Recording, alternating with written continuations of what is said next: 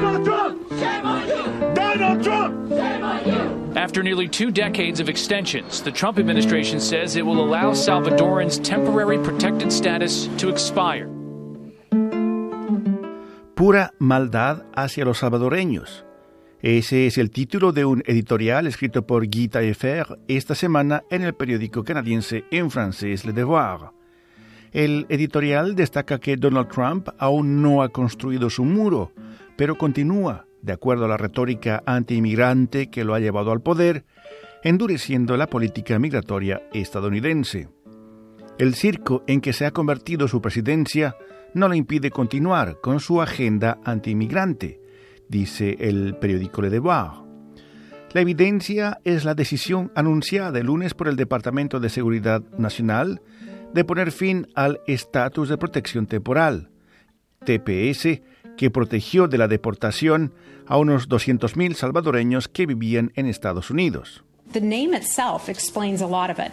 Temporary protected status. I believe the government looked at the situation there on the ground and assessed, um, assessed that it is no longer unsafe. Se trata del mismo programa que fue derogado para unos 60.000 haitianos y más recientemente para unos 2.500 nicaragüenses.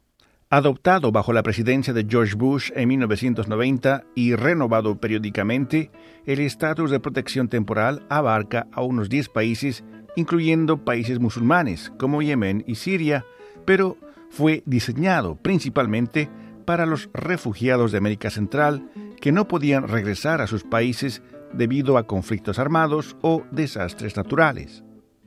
Está claro que por razones electorales, Trump quiere poner fin a ese programa que beneficia a cientos de miles de personas, la mayoría de las cuales ya han vivido en Estados Unidos por más de 10 o 20 años. Esas personas han formado familias, pagan impuestos y trabajan legalmente, dice el editorial del periódico canadiense en francés Le Devoir. Los 50.000 hondureños que se benefician del programa están en la mira. Washington se retiene por el momento de quitarles ese estatus de protección temporal, ya que Honduras atraviesa una crisis política tras la disputada reelección del presidente Juan Orlando Hernández. When Mexico sends its people, they're not sending their best. They're bringing drugs, they're bringing crime, they're rapists, and some, I assume, are good people.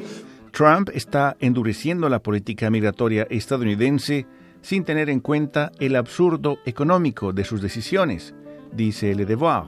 Estos inmigrantes son útiles para la economía nacional, pero su tragedia es no haber nacido blancos.